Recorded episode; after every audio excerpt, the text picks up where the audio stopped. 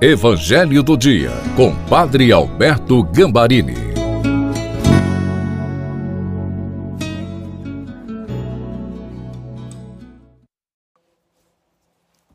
Olá, queridos filhos e filhas, que alegria estar encontrando com vocês para que juntos nós possamos meditar o Evangelho do dia de sexta-feira. Eu tenho a certeza que esta palavra será mais uma vez o alimento da sua fé para que milagres possam acontecer em sua vida. E obrigado a você que está sendo um parceiro, compartilhando o Evangelho com seus familiares e amigos. Através deste seu exemplo, você está sendo um anjo de luz peçamos o Espírito Santo. Pai, eu preciso do Espírito Santo para que o Evangelho que vou agora meditar se torne o mapa do caminho que eu devo seguir neste dia para fazer a Sua vontade e colher também as tuas bênçãos. Amém.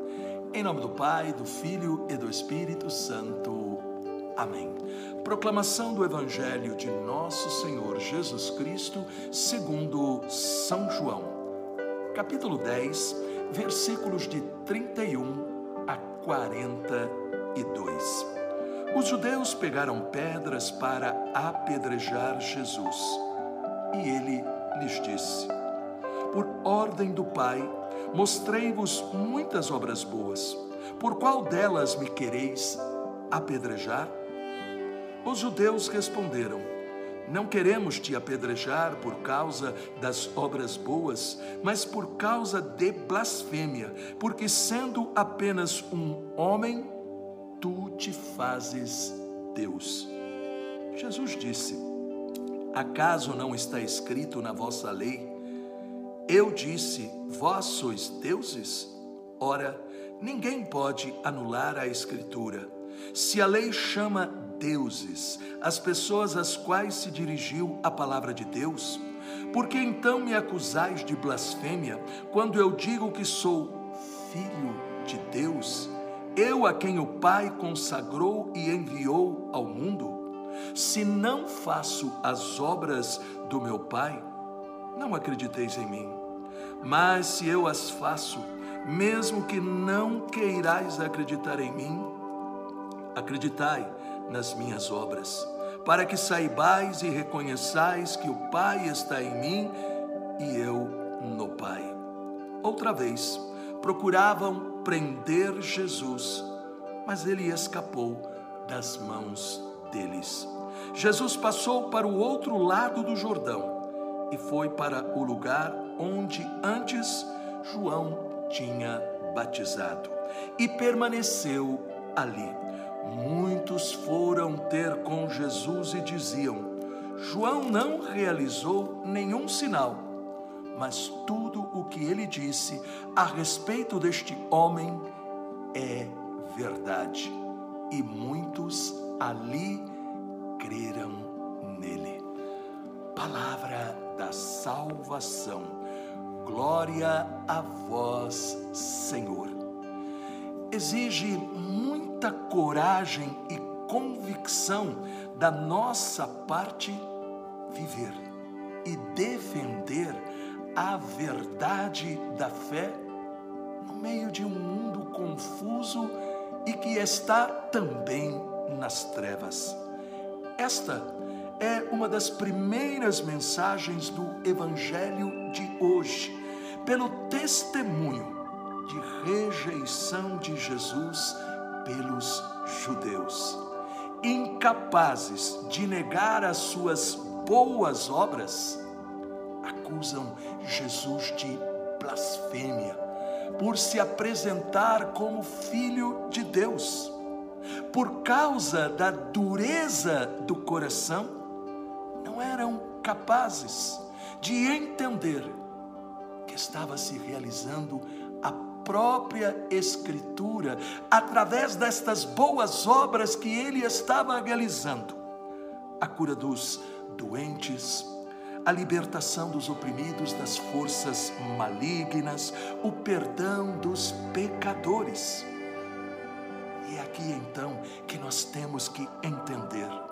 Se podemos também nós ser rejeitados como Jesus, em virtude daquilo que nós vivemos, em virtude das nossas convicções, também precisamos estar vigilantes para não cair na armadilha do mal, que faz com que se tente impedir o crescimento e a bondade de outras pessoas, que muitas vezes ou não são do nosso grupo, ou pensam diferente de nós, ou até nos desafiam pelo seu testemunho. A outra lição importante está na nossa coerência entre falar e viver, para não cair no erro dos judeus. Falavam que acreditavam em Deus, citavam as Escrituras, diziam estar cumprindo todas as normas religiosas, mas as suas ações negavam aquilo que falavam. Conta uma história que uma senhora, durante 50 anos, dedicou a sua vida como voluntária, ajudando as pessoas mais necessitadas. Na hora da morte, ela pergunta ao seu confessor: O que direi a Jesus quando eu o encontrar? E o sacerdote então responde: Não se preocupe com aquilo que vai dizer. Mostre somente as suas mãos.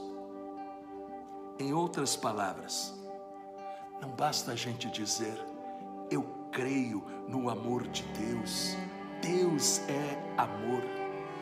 Não basta também conhecer toda a doutrina tudo isto é importante, necessário, se for transformado em atos de amor.